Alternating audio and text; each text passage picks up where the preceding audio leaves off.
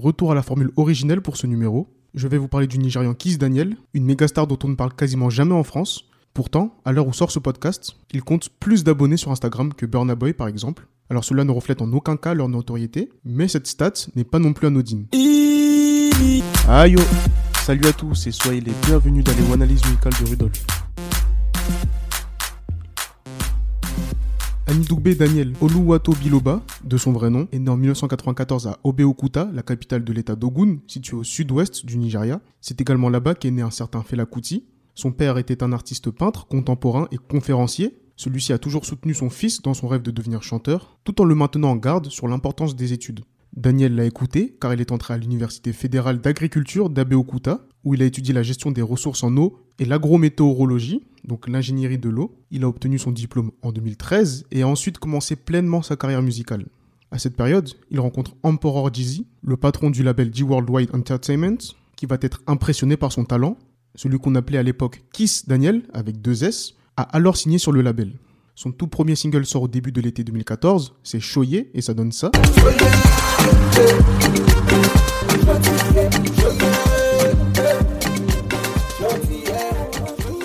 Mais le tournant va arriver très rapidement, précisément en septembre de la même année avec le titre Woju.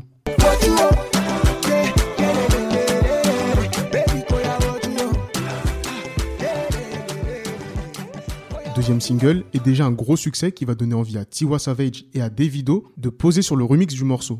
Celui-ci a donné une dimension internationale à la chanson et donc à Kiss Daniel.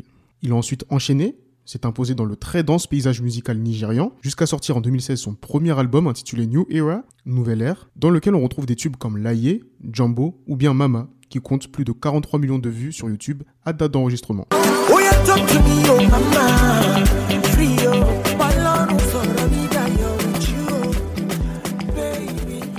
Ce premier projet lui vaudra les prix du meilleur album RB Pop et de l'album de l'année au Headies 2016. Daniel va continuer à assumer son rôle de fer de lance du label jusqu'en mai 2018, date à laquelle il va quitter G Worldwide. À partir de ce moment-là, Kiss Daniel devient Kiss Daniel avec deux Z, car son nom de scène d'origine appartient au label. Alors sans vous mentir, j'avais pensé à cet instant qu'il aurait du mal à poursuivre sur cette lancée. Mais heureusement, je me suis trompé. Comme quoi, ça arrive même au meilleur. Eh ouais. Daniel a fait fi de s'être démêlé avec son ancienne maison de disques et a poursuivi ses efforts, notamment en sortant son deuxième album, No Bad Songs, fin 2018, dans lequel on retrouve des tubes comme One Ticket avec Davido, Poco ou bien Madou.